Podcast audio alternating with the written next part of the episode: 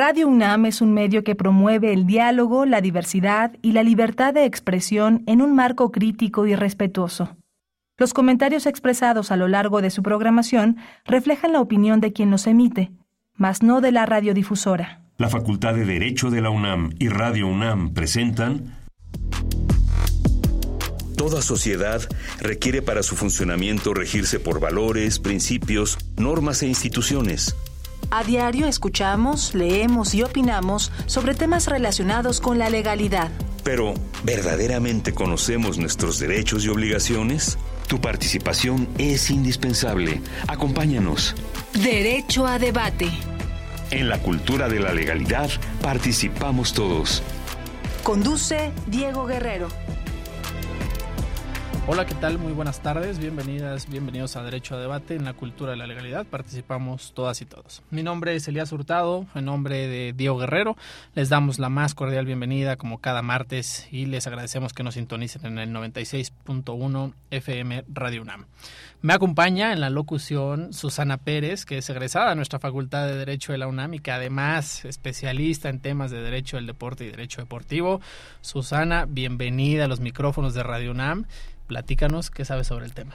Hola, ¿qué tal? Buena tarde a todos. Muchas gracias por la invitación. Me siento muy feliz de estar aquí y poder platicar temas tan interesantes e innovadores en la actualidad. Eh, como sabemos, a lo largo de la historia, la mujer ha tenido que luchar con mayor fuerza para tener eh, injerencia en ciertos ámbitos y el deporte no ha sido uno de ellos. A pesar de que hoy en día se han logrado sumar más fuerza y se ha llegado más lejos en el deporte, siguen existiendo muchas desigualdades en razón de género y una de ellas, y para mí considero la principal es la desigualdad de género que se ha venido, eh, perdón, salarial que se ha venido presentando no solamente en el ámbito profesional, sino también en el amateur y por ello la importancia del tema, buscar estas oportunidades para que las mujeres tengan mayor acceso al ámbito deportivo. Interesante ya la introducción que menciona Susana. Vamos a escuchar rápidamente las voces universitarias, qué opina nuestra comunidad sobre el tema que estaremos abordando el día de hoy y regresamos a presentar a nuestros invitados. No se vayan, esto es Derecho a Debate. Las voces universitarias.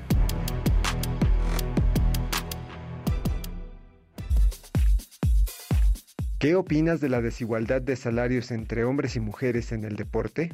Entre los deportistas de alto rendimiento existe una brecha salarial ligada al género. Esto se puede notar en cuanto a los estímulos percibidos, así como en las becas otorgadas entre los diferentes géneros que practican deportes de alto rendimiento. Se debería de crear una comisión con el fin de salvaguardar los intereses de estas personas que se dedican al deporte, de tal manera que esta brecha se pudiera mitigar y en un futuro desaparecer. Sobre el tema de la igualdad de salarios entre hombres y mujeres en los deportes, el que más tengo presente es el fútbol porque es el deporte que más he seguido sin embargo, pues creo que es un tema muy complicado y que tiene muchas aristas en el sentido de que pues no solo depende tanto de la buena voluntad, sino también de razones un poco más pues, económicas de cuánto generan. Eh, creo que sin embargo es algo muy loable y que se debe y que deberíamos buscar haya mayor equidad y en el búsqueda de pues, la división de lo que puedan generar y también creo que puede dar un crecimiento importante al deporte femenil. El tema es delicado, no porque quiera que sea delicado en realidad, es porque así socialmente lo han hecho. Yo creo que la disputa más que nada está ahorita porque lo asemejan más que nada con el fútbol, porque como el fútbol masculino tiene más fama que el femenino, entonces por eso creen que no debería tener como que un mismo salario. Y tengo entendido que las mujeres en ese deporte ganan menos que el de los hombres por todo lo que llegan, pero no es culpa de ellas, si me entiendes, este, eh, nosotros como sociedad deberíamos darle la misma importancia de que le damos al fútbol masculino y al femenino, ya que debería tomarse en cuenta ambos porque sigue siendo fútbol.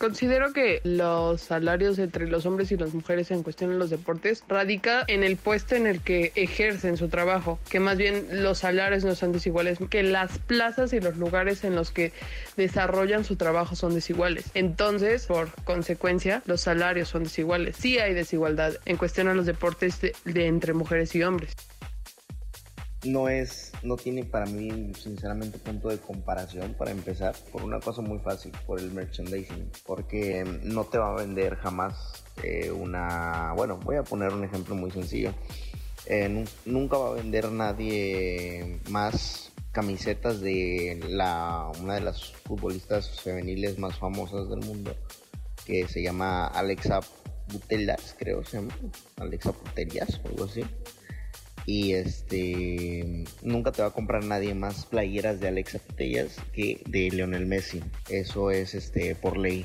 Entonces, la verdad, yo creo que no hay punto de comparación. Tampoco se van a vender más tickets de en un, estadio de fútbol o de básquetbol femenil que lo que se vende en un estadio de fútbol varonil. Ya inclusive pues también en el básquetbol nunca te va a vender más un partido femenil de los Lakers como lo hace un partido varonil de los Lakers.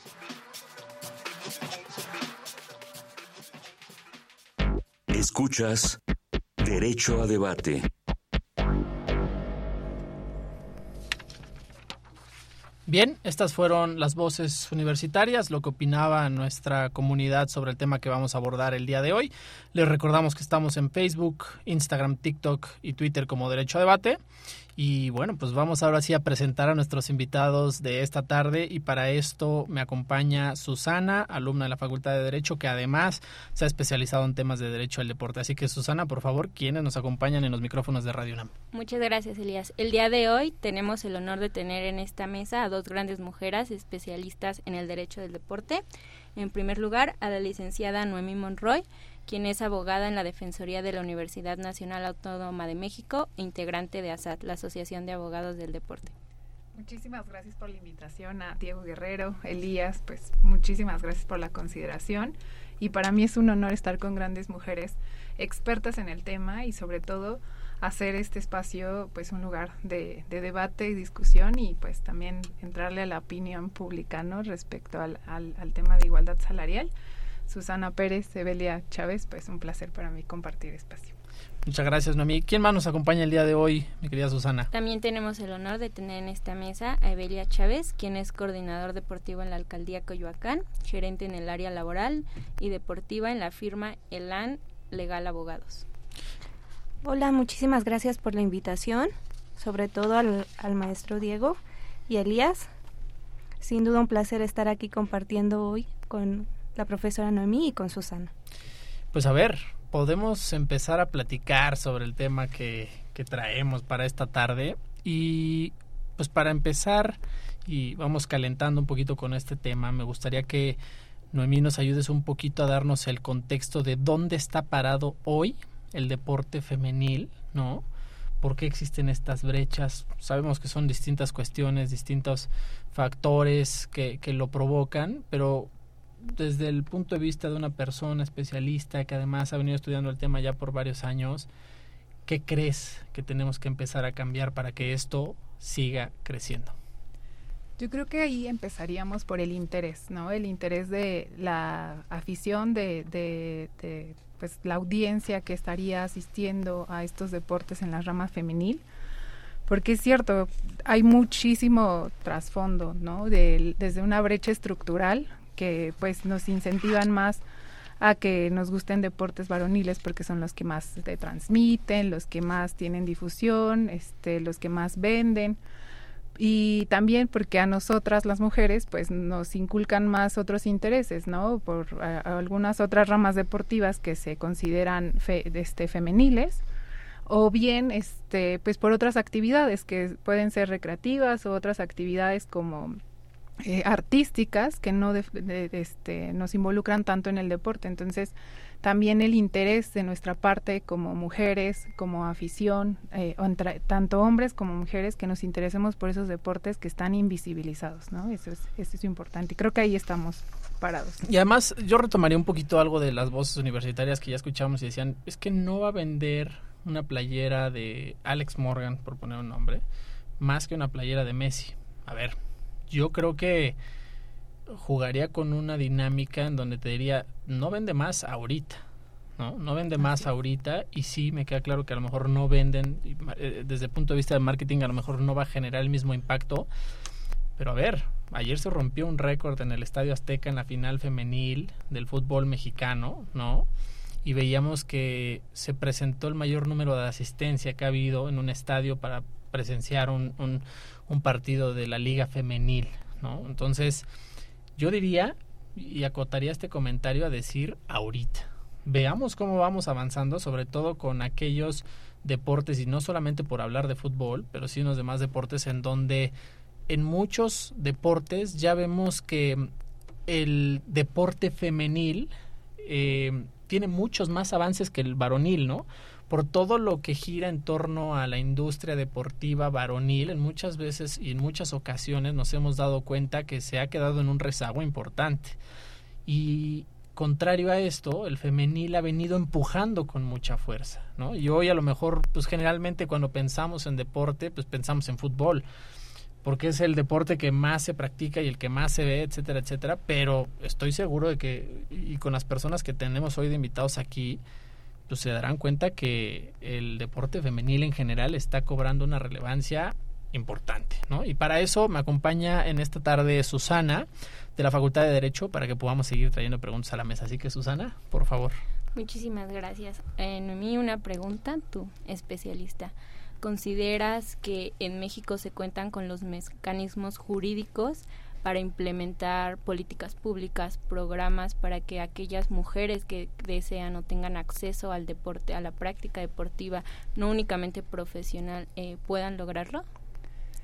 Me parece que hemos avanzado a partir de 2011, ¿no? El reconocer al deporte como un derecho humano es importante porque es para todas las personas sin distinción de sexo, género y ninguna condición inherente a la persona, ¿no? Ahí hemos avanzado y también hemos avanzado visibilizando, ¿no? A mujeres deportistas que pueden ser eh, figuras para las niñas, ¿no? Y adolescentes que quieren incursionar en el deporte y que ya ahora en estos tiempos no está mal visto que una mujer juegue fútbol o, deportes de equipo, ¿no? O de contacto, porque ya hay espacios para hacerlo, que claro, son mínimos, pero vamos avanzando en ese, en ese contexto.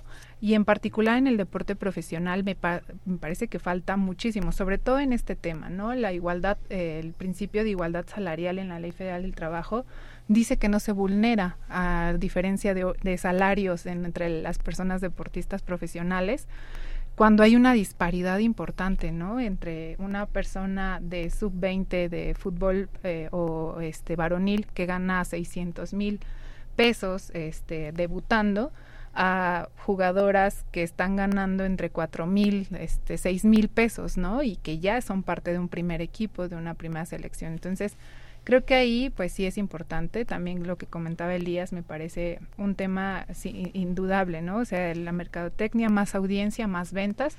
Pero si yo como club no saco a vender playeras, jerseys de futbolistas y que tenemos nosotras que ahí inventarnos cómo poner el, el número de la jugadora que nos representa, pues es, es, importante, ¿no? Creo que ahí también pues la mercadotecnia tendrá que ir avanzando junto como avancen estas audiencias. Entonces, pues, y sobre todo yo, yo aportaría un poquito más a la plática en donde el compromiso que hoy tienen y que presenta que la industria deportiva capacite a la gente que trabaja dentro de la misma es determinante y lo acoto específicamente a la parte de los abogados y de las abogadas que se están especializando hoy como, como ustedes.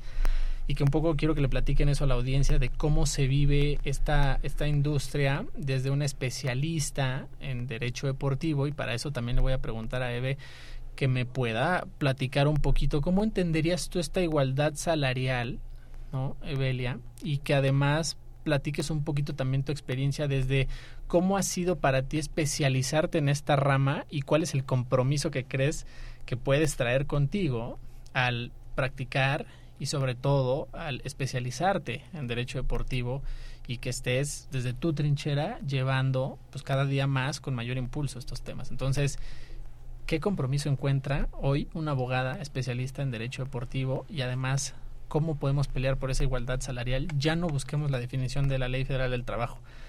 ¿Qué pensarías tú que tenemos que entender por igualdad salarial para la gente que nos escucha? Claro, Elías, pues em, para mí el especializarme en la materia fue el poder vincular mis dos pasiones, el derecho y el deporte. Afortunadamente he tenido la oportunidad de practicar atletismo desde que tengo ocho años. Entonces, ha sido mi vida entera. Y qué mejor especializándome en la materia para poder defender precisamente este tipo de cuestiones. La, brecha salarial va más allá del propio salario, porque como bien lo sabemos eh, y en la ley está, está escrito, a trabajo igual, salario igual. Lamentablemente, eh, como lo digo, va más allá. No solamente va de no recibir un salario igual, va a no recibir premios iguales, a no recibir patrocinios iguales. Hablamos de que las mujeres, por ejemplo, futbolistas, reciben de entre 5 mil y 10 mil pesos, a diferencia de un, futbolista en la rama varonil, que justo recibe entre un millón de pesos a 10 millones de pesos mensuales. Es una brecha mm, irreconocible, vaya, porque pues justo no es porque no tengan la misma productividad las mujeres. No, claro, y a ver, este, además yo rescataría de esto, ¿no?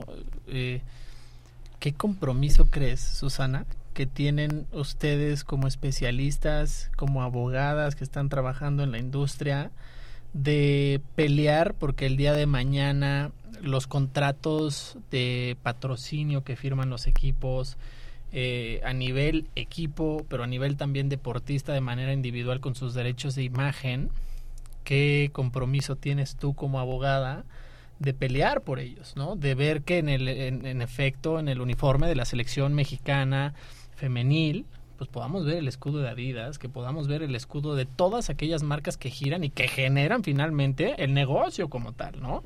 Entonces, ¿cuál sería tu compromiso? Hoy tú que estás terminando que además ya fuiste parte de, una segunda generación de un diplomado de especialistas en derecho deportivo, pues qué compromiso encuentras con eso, cómo has visto que es la práctica en este tema en particular. Claro, pues el compromiso es mayor, sobre todo creo que uno de los mayores retos es especializarnos, este es muy importante debido a que como hemos visto en años anteriores, en los deportes era eres varonil y si agrega el femenil, pues luchamos con lo que nos sobre del varonil, ¿no?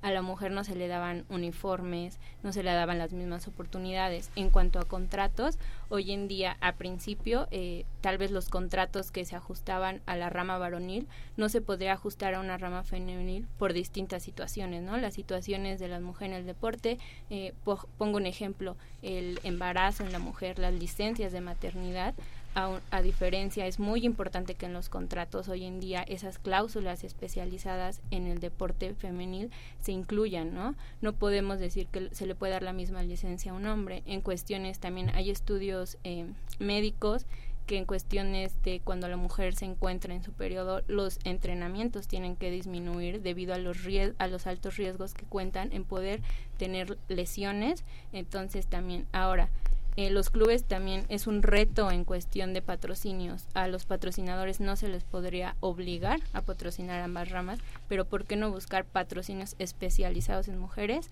En el fútbol hay equipos actualmente en la Liga Femenil como Monterrey, Pachuca, Cruz Azul, que han buscado patrocinadores especiales a las mujeres y no depender tanto de los equipos varoniles. No ver a los equipos femeniles como dependientes de los varoniles, sino como poder separarlos y buscar patrocinadores especialmente para las mujeres.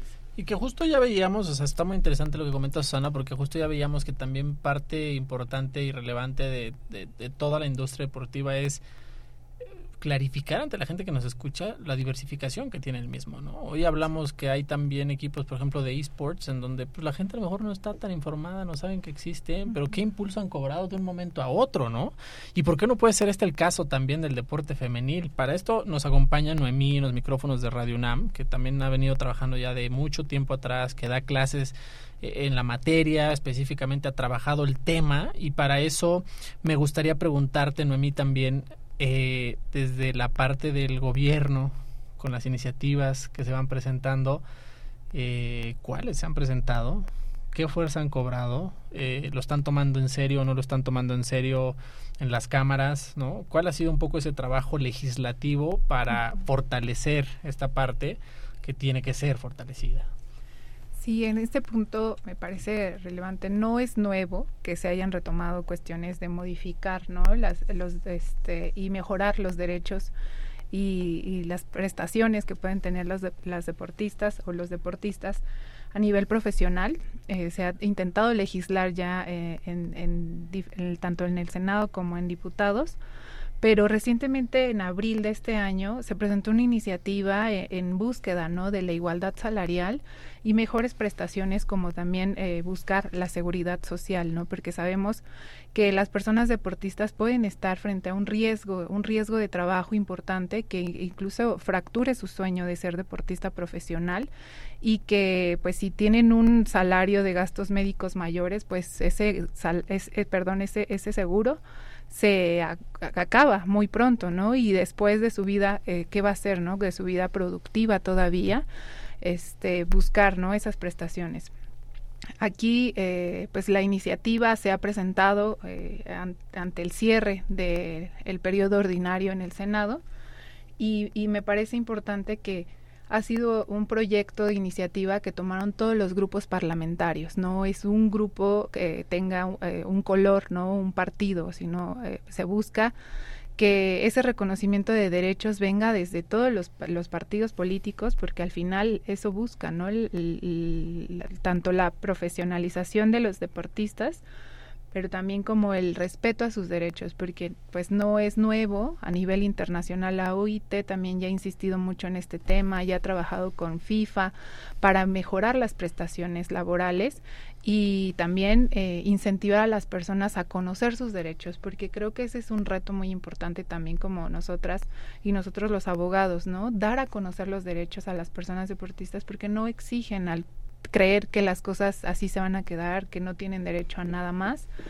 Y, y pues digo, desde la Organización Internacional del Trabajo ya hay una, eh, una intención ¿no? y un interés de que los países empiecen a legislar en eso y creo que México va avanzando, va avanzando lento, pero esperemos seguir con el dedo en la llaga, ¿no? Claro, y que es, ya lo decíamos, necesario y que además sea inmediato también, ¿no? O sea, la industria finalmente está avanzando y ya lo veíamos. Ayer es el mejor ejemplo, o sea, el Estadio Azteca con 56 mil personas, no tengo el número exacto, pero más de 56 mil personas presentes en una final, ya habla de que esto ha avanzado, ¿no? Desde que presentaron la Liga Femenil, ¿no? La Liga MX Femenil, ahorita creo que estaríamos sorprendidos y no podríamos creer que se ha tenido ese avance en tan poco tiempo, ¿no?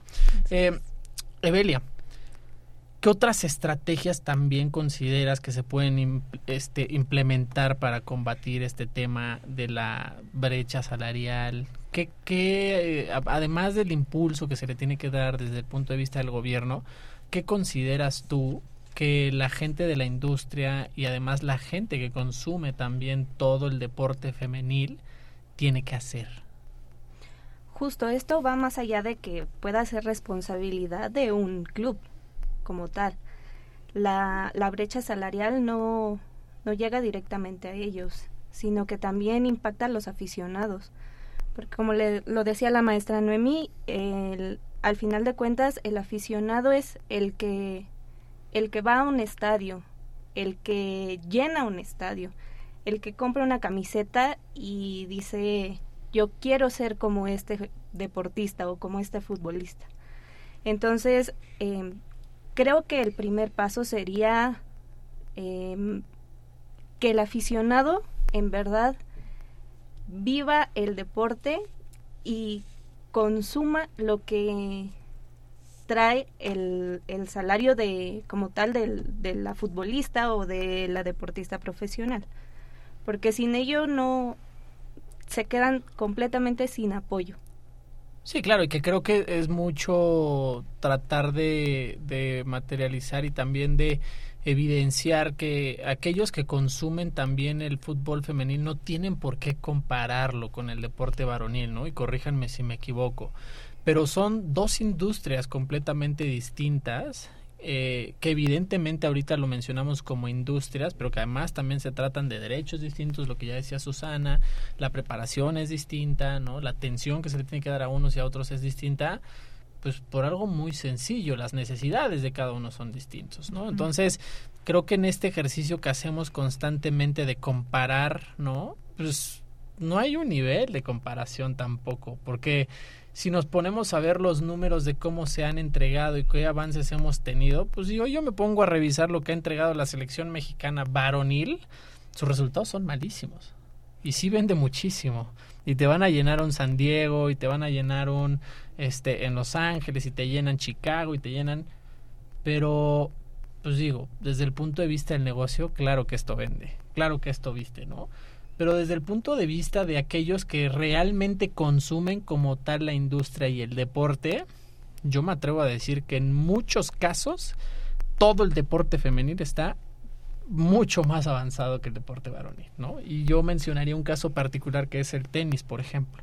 Si nosotros vemos el tenis, el tenis femenil es un deporte de mucha inteligencia, de mucha exigencia mental y que no va tanto a la fuerza, ¿no? En, en los hombres sí lo ves que sacan y sacan fuerte y pegan fuerte y todo, pero en el tema femenil es un tema de verdad de como si estuvieran jugando ajedrez. Es un tema de inteligencia, de analizar a tu oponente, de ver cuáles son sus debilidades y que particularmente creo que para quienes somos eh, aficionados de esos deportes y de esa industria en particular, me gusta mucho más ver un partido de tenis femenil que de tenis varonil en muchos casos, ¿no? Entonces, pues a ver, para esto traigo a las especialistas en la tarde del día de hoy y Susana, me gustaría que nos compartieras también un poco tu experiencia desde la academia. ¿Qué tenemos que hacer? ¿Qué estamos dejando de hacer? ¿Qué avances hemos tenido para hoy preparar cada vez a más especialistas como tú? ¿Y qué le dirías a todas esas alumnas y a todos esos alumnos que hoy están en las aulas y que se quieren especializar en la materia? Claro, creo que es uno de los temas fundamentales. Yo recuerdo que cuando entré a la carrera y decía, me quiero dedicar al derecho deportivo, se me quedaban viendo y me decían, ¿a qué? Eh, principalmente, eso no existe, eso no deja, dedícate al derecho de verdad, ¿no? Realmente yo creo que eso es lo que falta en muchas de las aulas, la especialización. Yo creo que hoy en día no nos podemos quedar tan cuadrados en lo general, sobre todo en el derecho, que es muy amplio, tiene muchísimas ramas y una de ellas es el derecho deportivo. Y lo que le diría a los alumnos es, no dejen de picar piedra, ¿no? A mí al principio me decían, no vas a lograrlo, no vas a poder, en México no existe y afortunadamente llega el momento donde conoces a personas que te impulsan y que te dicen claro que existe y claro que sí está siendo emergente esta rama todavía hay mucho que trabajar en ella pero no dudo que en compañía de grandes especialistas con los que hoy me encuentro se puede llegar y se pueden conseguir mejores cosas en el deporte y no solo en lo profesional no porque a veces solo nos enfocamos en el profesional pero olvidamos de lado toda esa base de deportistas que son de alto rendimiento que se, en cuestión también de estímulos se les está dejando de lado. Claro. Y a ver, además de, sumar tu participación, que es muy interesante, Susana, me gustaría que también le preguntaras a Noemí particularmente la siguiente pregunta para traer a la mesa del día de hoy. Claro. Una de ellas es, dejando de lado a las deportistas profesionales, ¿cuál es la importancia que dentro de las instituciones, federaciones y asociaciones existan cargos que sean llevados a cabo por mujeres, ya sean directivos o ya sea en cuestiones gerenciales, administrativos? Porque, pues si bien es cierto, hoy en día existen asociaciones, federaciones en las cuales los cargos directivos son ocupados y solo pueden ser ocupados por hombres. Sí, creo que el hecho de ocupar un puesto de dirección por ser mujer no nos garantiza nada, ¿no? Porque también nos hace falta mucho este conocimiento de, de, la infraestructura, ¿no? Cómo están las condiciones de nuestras deportistas. Eh, también si no estamos cercanas al deporte, no, no estamos este, especializadas en área, pues el que seamos una mujer y lleguemos a un puesto de dirección no garantiza nada para mejora de, de nuestro ámbito deportivo.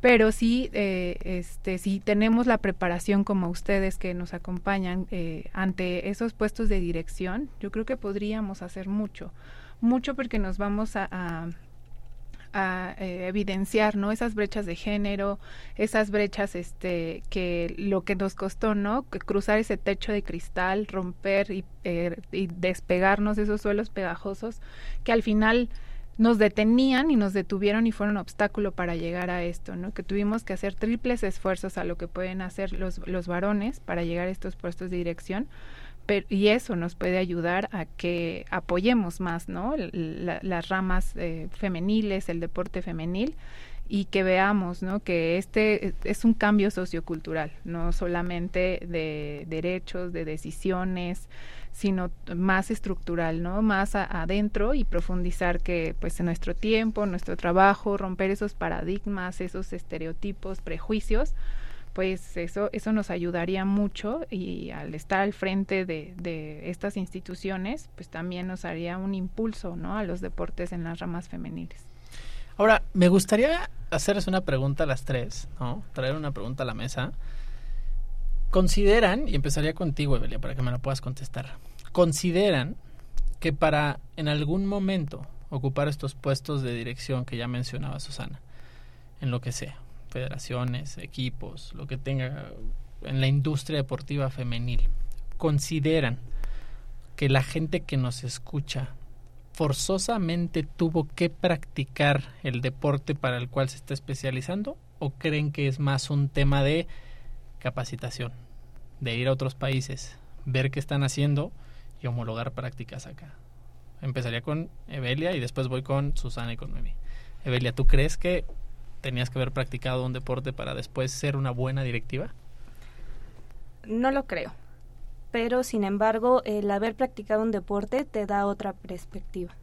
Em, pero para ocupar un puesto de dirección es indudable que debes de tener el conocimiento y la capacitación para ello. No es lo mismo que yo esté eh, con un entrenador certificado con una licenciatura en para el entrenamiento deportivo que simplemente por haber sido un atleta profesional ya pueda él darme un entrenamiento. Esto si lo extrapolamos a los cargos directivos es completamente lo mismo. Entonces necesitamos en los puestos de dirección gente preparada, gente con conocimiento para que no cometa o siga cometiendo los atropellos que se han hecho y que nos den pauta para que se pueda seguir con esta brecha salarial. Y que justo le diste al clavo en un tema que tocábamos en mesas anteriores en Derecho a Debate, en donde decíamos, necesariamente aquellos que fueron deportistas de alto rendimiento, cuando hacen su labor directiva, lo hacen bien.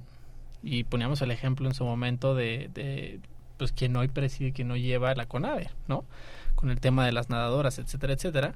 Y decíamos, y llegamos a la conclusión de que no necesariamente y que lo que estás diciendo ahorita, Evelia, entonces sí cobra relevancia, ¿no? Que importa más esta persona que se capacita, que se profesionaliza en esta industria, en este sector en particular, y que viene y se prepara y trae buenas prácticas a nuestro país. Iría con la misma pregunta entonces, ahora es el turno de Susana. Susana, ¿crees que tenías que haber practicado para después ser un buen directivo? Coincido totalmente con Evelia que no necesariamente. Yo creo que la clave es la especialización. Sí, tal vez te dé un plus el ser deportista porque conoces las necesidades como deportista, ¿no? Como deportista que se sufre, y conoces esas necesidades, pero no sabes cómo combatir esas necesidades en el ámbito administrativo, el e ir a otros países, estudiar y homologarlo, porque no se puede copiar totalmente, ¿no? Sabemos que las realidades son distintas, pero yo creo que el reto aquí es más allá de ser deportista, es tener una especialización para poder llevar a cabo estos eh, cargos de directivos. Pues interesante, me faltaría nada más, Noemí. Pues coincido con ustedes. En realidad, eh, el hecho de ser deportista, conoces tus necesidades, pero al estar en estos puestos necesitas más, no solamente tú capacitarte, a llegarte de un equipo eh, profesional y capacitado en los temas, porque pues ya no solamente hablamos en lo personal, ¿no? De que la persona que preside tiene que hacer el trabajo, sino que también las personas con las que se acompaña sepan hacerlo y sepan en dónde están, ¿no? Y que estén profesionalizados en la materia. O sea, creo que pues no es un ego personal aquí buscar que yo soy la que sabe y la que puede hacerlo todo, sino más bien acercarnos y pues eh, es el, el, espacio y un ámbito más para que el alumnado pueda acercarse a estas materias, ¿no? Interesante ya la, postura de las tres especialistas que nos acompañan en los, en los micrófonos de Radio UNAM. Recordamos rápidamente los teléfonos 55 55 23 54 12 y 55 55 23 76 82 por si quieren sumarse a la charla que estamos teniendo en esta tarde en los micrófonos de Radio UNAM, que nos puedan seguir comentando por redes sociales y yo traería otra pregunta un tanto intensa para la mesa y quiero que, que me digan su postura. ¿Qué piensan, no? Y otra vez, pregunta para las tres. ¿Qué piensan de estas pequeñas actitudes que muchas veces en la industria deportiva se dan como algo natural, pero que en ocasiones, ahorita les voy a dar el ejemplo de qué, pero que en ocasiones por ser deporte femenil se toman a mal. Me explico y ahora pongo un ejemplo. Estos casos en los que ya lo hemos visto, entrenadores, entrenadoras, que sale su jugadora, que sale su competidora, su deportista, y de repente ya saben, ¿no? Que a lo mejor el sape que normalmente te daba un entrenador, ¿no? Y que en el fútbol varonil lo tomaban, lo tomas a bien, o que de repente, ya saben, un golpe en la espalda, cualquier tipo, estos gestos que son naturales en la industria, que son normales para quienes han practicado cualquier deporte y no me dejarán mentirlo, pero que por hoy tener una relevancia, por hoy ser visible en el deporte femenil, lo castigan, ¿no? Y ya veíamos un ejemplo, sucedió también aquí eh, en el fútbol femenil, en donde pasaba eso, ¿no? Y este pequeño sapecito que es este a ver, no estoy diciendo que sea bien, ¿no? Que te den un sape tu entrenador, creo que no tendría que suceder en ningún momento, pero es algo normal. La industria es así. ¿Ustedes qué postura toman ante esto? ¿Creen que de repente estamos exagerando en esta igualdad, y no me voy a lo salarial, pero en esta igualdad de condiciones, cuando piden esta igualdad desde el deporte femenil, ¿creen que se estaría exagerando? ¿Tú qué piensas sobre esto, Noemi? Hoy empezaría contigo. ¿Cuál es tu postura? Pues yo pienso que normalizar la violencia no está bien. Eh, sí han sido prácticas que se han tomado como normales, ¿no? Y que para muchos están bien y que para muchas personas que practicamos un deporte pues fue lo cotidiano, ¿no? Y que pues así me exige mejor y me preparo y, voy a ser mejor atleta porque es una forma de exigirme, ¿no? Y de potencializar mi, mi, este, mi práctica deportiva pero creo que normalizar la violencia, sobre todo en estos tiempos que hemos evidenciado muchos eventos, eh, tanto de violencia de género, violencia sexual, psicológica, puede tener consecuencias, ¿no? Consecuencias en las personas y que pues no, no se trata de, eh, pues, de, de meritar las vivencias de una persona, este más bien pues sí empezar a erradicar esas prácticas que cuando invades el espacio personal este de otro pues ya ahí estás generando una incomodidad o una molestia, ¿no? Y para mí, pues estas prácticas no tienen que ser normalizadas ni sobre todo este permitidas, ¿no? Ni ni dejarlas pasar como como eso, ¿no? Y que pues así ha sido siempre, ¿no? Entonces, eso pienso. Bien. Susana, voy contigo ahora. Claro, coincido un poco con mí en que esto se ha ido normalizando, pero también esa parte de no todo lo que sucede en la rama varonil tiene que suceder en el femenil, ¿no? Realmente no porque en el fútbol pase eso en el varonil, se tiene que implementar y ver normal en el femenil. A final de cuentas, como lo dijimos, por naturaleza, eh, tanto los hombres como mujeres somos distintos. Nosotros no tenemos, eh, pues, en la rama femenil que soportar tal vez esas prácticas que se están llevando a cabo, que tal vez no sabemos si en el varonil les guste o no, pero nunca han alzado la voz y decir basta, no lo queremos.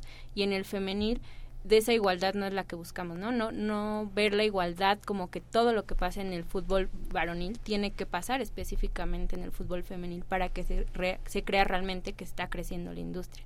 Me encantó este, este comentario de Susana. Evelia, eh, cerraría contigo, misma pregunta. ¿Crees que es normal? ¿Crees que se tiene que aceptar? ¿Está bien? ¿Está mal? Coincido completamente con las dos posturas, tanto la de la maestra como la de Susana. Solamente que eh, claro, obvio, ojo, no es justificación, pero muchas veces la euforia del mismo deporte te lleva a cometer ciertos actos. Eh, es, es quizá em, el momento, el momento, el partido, el gol, la celebración de un punto, la celebración de el ganar algo. No hablo justo del entrenamiento, ¿no? Hablo ya de, de la práctica como tal. Entonces, quizá muchas veces creo que puede ser castigado eh, de más, por así decirlo. Justo porque ahorita estamos en un auge de redes sociales, de que en cualquier momento te toman una fotografía, un video, y esto se vuelve viral y muchas veces es castigado siendo que solamente intentaban celebrar, ¿no? Sin embargo, no por ello digo que eh, se tenga que dar pie a la violencia o se tenga que invadir la esfera personal de cualquier deportista profesional. Esto no es así, obviamente tenemos que eh, todo hacerlo siempre respetando a la persona y respetando el deporte. Ahora, Noemí, ¿qué tendríamos que hacer? ¿Hacia dónde está transitando México para hacer y lograr lo que países nórdicos, europeos, ¿no? Noruega es el ejemplo, desde 2017 ya implementaban medidas que justo igualaban entre todos sus ciudadanos, pero también en sus elecciones, pero también en sus equipos, sueldos varonil y femenil. Mucha gente cuando se enteraron de esta noticia dijeron cómo puede ser posible, ¿no? Y algunos otros decían, bueno, es que el fútbol en Noruega, pues ¿qué es fútbol? ¿No? Un poco siempre tratando de, de generar esta distinción, ¿no? O sea, ¿qué tendríamos que hacer en México? ¿Qué se está trabajando en México para empezar a avanzar hacia esta dinámica que hoy países nórdicos ya tienen y que finalmente es necesaria, porque ya lo decía Susana, las industrias son distintas y hay que entender esas diferencias y no hay que compararlas, porque sí se trata de un mismo deporte, pero el trato tiene que ser distinto y entendido como una industria distinta. ¿Qué estamos haciendo? Me parece importante la lucha eh, de reivindicación de derechos, ¿no? Y esa, esa reivindicación de derechos de las personas eh, ahora la veo como más fuerte en las ramas femeniles, ¿no? Que han buscado por eh, reconocer esa igualdad sustantiva, no solamente en, en, nuestros derechos y obligaciones, sino como en la cuestión de infraestructuras, espacios, premios, que eso eh, nos, nos ayude ¿no? y evidencie ¿no? que nuestro deporte es de calidad, pues también nuestras condiciones con las que eh, practicamos tienen que serlo, ¿no? Entonces ahí creo que ha sido importante la lucha que han estado haciendo las mujeres y también en el ámbito deportivo. Creo que es una época muy, muy importante para esto porque ahora ya juegan en estadios al igual que las que las otras ramas, ¿no? Este, y ya no en la cancha en donde siempre entrenan, o sea, como que esto pues ha tenido una cobertura más importante. Pero creo que también es de qué queremos soltar, ¿no? Porque al menos en Noruega, Estados Unidos eh, han logrado esta igualdad salarial porque pues se han podido desprender de, de, esas diferencias, ¿no? Que pues ahora ganamos lo mismo por el premio que ganó la selección femenil en Estados Unidos, cuando yo como selección varonil no he ganado nada, ¿no? Entonces ellas se desprenden de lo que ganan porque quieren esa igualdad sustantiva en derechos, ¿no? Y ahora pues buscamos que acá igual se busque esa parte, ¿no? Y que y que se entienda que nuestro fin no es querer quitar, sino que vean que sí hay una disparidad importante, a veces hasta del 100% de los salarios, ¿no? Entonces ahí creo que, que podríamos empezar a ver cómo ganar, ganar y no ganar que con que el otro pierda, ¿no? O sea, creo que ahí es bueno. Porque aparte esa es la otra parte interesante. Siempre que pensamos em, en impulsar más el deporte femenil, la gente en automático piensa que va a haber eh, pues un detrimento en el deporte varonil.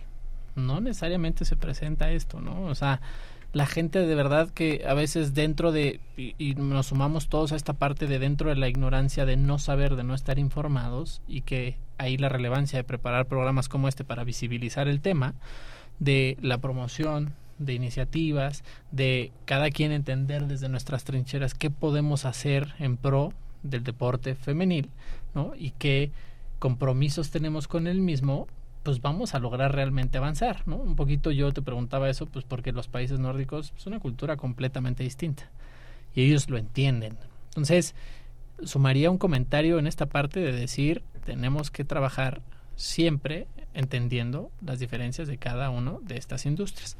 Susana, me gustaría que nos comentaras un poco de si tienes conocimiento, ¿no? O si, si sabemos si hay organizaciones o instituciones que se dediquen específicamente a combatir disparidades salariales entre los atletas. ¿Tienen conocimiento de alguna institución u organización hasta este momento? Lo pregunto para que lo pongamos sobre la mesa y que la gente que nos escucha hoy sepan que existe. Y si no, ¿qué tendríamos que hacer para empezar a crearlas? Sí, en, en España se han creado sindicatos, asociaciones de futbolistas que han logrado este, llegar a acuerdos con las federaciones para que no exista esta disparidad de salarios. Eh, hay sindicatos, que desafortunadamente aquí en México no contamos con esas figuras, que sería una mayor protección a todos los deportistas y hacer sindicatos para los deportistas, ¿no? No generalizar entre eh, sindicatos varoniles, femeniles, porque no sería lo mismo, sería de nuevo estar haciendo esta desigualdad, pero sí existen. También FIFA ha trabajado con eso, ha trabajado con Fripo, que es este, especializada, incluso en años anteriores se han hecho reformas en cuestiones de maternidad, a las deportistas profesionales en cuestiones de que los clubes deben de contar con espacios para esta cuestión de las deportistas. Entonces, sí hay, en México eh, desafortunadamente no contamos con unas figuras.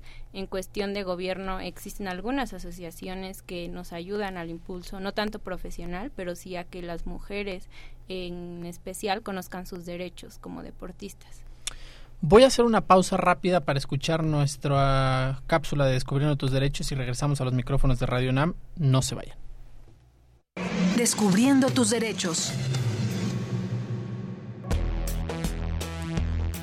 Derecho a tener un nombre. Toda persona tiene derecho a la identidad y a ser registrado de manera inmediata a su nacimiento. El tener un nombre como identificación puede ser elegido libremente por la persona por los padres o tutores según sea el momento del registro motivo por el que no debe existir ningún tipo de restricción ilegal al derecho ni interferencia en la decisión. El Estado debe garantizar el cumplimiento de este derecho. Síguenos en Instagram, Facebook y Twitter como Derecho a Debate. La última y nos vamos.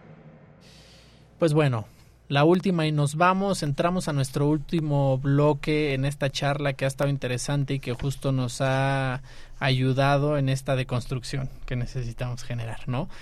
Eh, Noemí, ya mencionábamos, Susana nos apoyaba mencionando instituciones sobre todo internacionales, pero a nivel nacional tenemos algún tipo de institución, asociación que trabaje sobre estos temas. Por supuesto, además de la SAD, que, que es esta asociación que se ha generado de abogados especialistas en derecho al deporte y que se han enfocado en distintos foros y de distintas maneras en impulsar estos temas, no solamente en temas de diferencias y de igualdad salarial, etcétera, etcétera, sino en general por la industria deportiva. Pero ¿hay algo que estemos perdiendo, Noemí? ¿Hay alguna institución que estemos dejando de lado y que hoy a las deportistas mexicanas, latinoamericanas, que nos escuchan o que puedan estar sintonizando Radio UNAM hoy, tendrían que estar enteradas de alguna de ellas? Pues yo creo que desde el activismo es importante las asociaciones civiles, ¿no? Ya comentabas de ASAD, que pues si bien está eh, profesionalizada para abogadas y abogados en el deporte, pues hay muchas otras, ¿no? Que buscan eh, unir fuerza para pues romper estos estereotipos. dentro de la comunicación y el periodismo deportivo se han unido mucho este Somos Versus es una de las asociaciones que ha tenido muchísima fuerza por erradicar prácticas de violencia hacia las eh, este, periodistas mujeres que, quieren dedicarse y abrirse esta brecha eh, dentro del ámbito deportivo y que también evidencian derechos a las deportistas y son un, una base no para empezar a conocer más de los derechos este, tener un acercamiento con el mundo deportivo y con eh, erradicar ese tipo de prejuicios y estereotipos, ¿no? Y espacios de discriminación hacia las mujeres deportistas, pero al menos el periodismo deportivo ha tenido mucha fortaleza en eso, ¿no? Y creo que es un enlace importante para nosotras, las abogadas y abogados en el deporte, este, unir esas fuerzas con otras disciplinas, ¿no? Porque es ahí donde nos pueden dar estas voces, como este espacio donde evidenciemos esos derechos. ¿no? Claro. Y un poco te preguntaría a ti, Evelia, ¿de qué manera no pueden contribuir ya no solo las personas que hoy nos escuchan de promover, etcétera, etcétera, el deporte femenil, pero más centrado al lado de las empresas, ¿no? ¿De qué manera pueden contribuir? ¿Tú qué crees que pueden hacer las empresas que giran y que de alguna manera empiezan a apostar por el deporte femenil? ¿Cómo ves que podrían o qué podrían hacer para impulsar eh, esta práctica deportiva? Sería completamente en erradicar la, la brecha salarial y sobre todo, como lo mencionaba, no solo en el salario, sino en los premios, en los patrocinios. Del lado de las empresas, obviamente encontramos que los patrocinios son eh, demasiado importantes o grandes para la rama varonil. Si dan ellos un impulso a la rama femenil, iríamos así erradicando cada vez más esta brecha salarial. Susana, algo que estemos dejando de lado hasta este momento en esta conversación, algo que quiera sumar a la plática de esta tarde.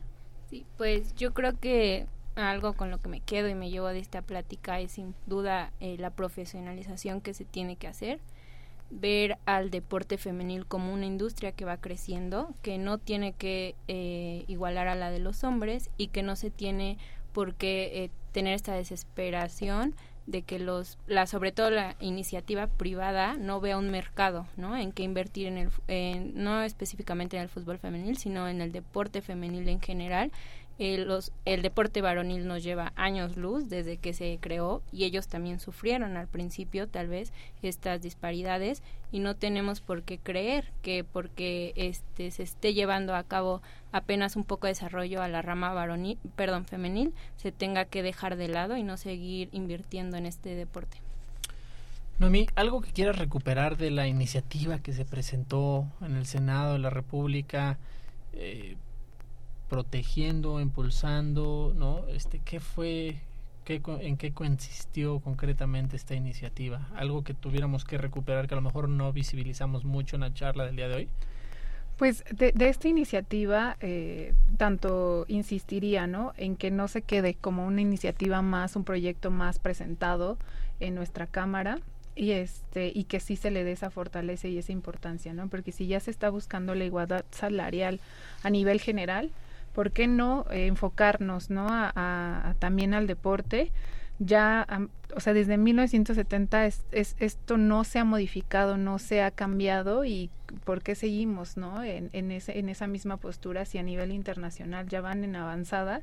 Y como decías, podemos homologar muchas cosas y, y traer muchos beneficios a lograr un trabajo decente en el deporte profesional este, en esta iniciativa se buscan principalmente el tema de la igualdad salarial, pero como les comentaba también, el que fortalezca a las personas deportistas de que pueden exigir derechos, que pueden sindicalizarse, de que pueden exigir también este, mejores condiciones para eh, garantizar su, eh, su salud dentro del deporte, ¿no? Ante un riesgo de trabajo o bien cualquier otra cuestión que nos pueda suceder como deportistas y que nos impida seguir ejerciendo este, este derecho y erradicar, ¿no? Todo tipo de discriminación dentro del deporte profesional. No estamos pidiendo eh, un, un, salario igual, sino un salario base, ¿no? Ese salario base es importante y va a ser importante porque es la diferencia, ¿no? La diferencia de tanto tiempo que tenemos dentro del mundo deportivo y para seguir profesionalizándonos en él tenemos que acabar con nuestras dobles jornadas, ¿no? Lo que muchas deportistas varoniles no hacen, no tienen dobles, triples trabajos para que les dé eh, y les alcance para tener una vivienda y el transporte para irse a sus entrenamientos, ¿no? Entonces creo que eso eso ha sido de la iniciativa y lo que rescataría y pues insistir en que no se quede solamente en el papel y en una iniciativa más presentada, ¿no? Muchísimas gracias, Noemí. Evelia, ¿con qué cerrarías la charla de esta tarde? Apoyándome un poco en, en lo que acaba de decir la maestra Noemí, estoy cierta que se van a, a lograr grandes cosas con la iniciativa, sobre todo por toda la fuerza que hay detrás. Y yo creo que eh, si bien se, se hacen todos estos trabajos con muchísimo esfuerzo por parte de los profesionales del derecho, creo que también como deportistas y bueno, en general todos los radioescuchas, deben de conocer los estatutos, las leyes y si no, acercarse a un profesional en la materia para que sepan qué pueden hacer. Muchísimas gracias a todas y a todos. Les recordamos que no dejen de ver Cultura al Derecho por Canal 22 todos los miércoles a las 7 y a las 5 horas. Agradecimientos, por supuesto, a nuestra Facultad de Derecho y a Radio UNAM. En la coordinación, Renata Díaz Conti María José López. Asistencia, Mari Carmen Granados y Edgar Cabrera. Comunicación y difusión, Giovanna Mancilla y María José López. Operación técnica, Andrés Ramírez. Producción, Francisco Ángeles y Sebastián Aldeco. En nombre de Diego Guerrero, mi nombre fue Elías Hurtado y les agradecemos como siempre, que nos sintonicen cada martes en Derecho a Debate. Muchas gracias. Muchas gracias. Por hoy concluye la discusión, pero no se pierdan el próximo tema en Derecho a Debate. En la cultura de la legalidad participamos todos.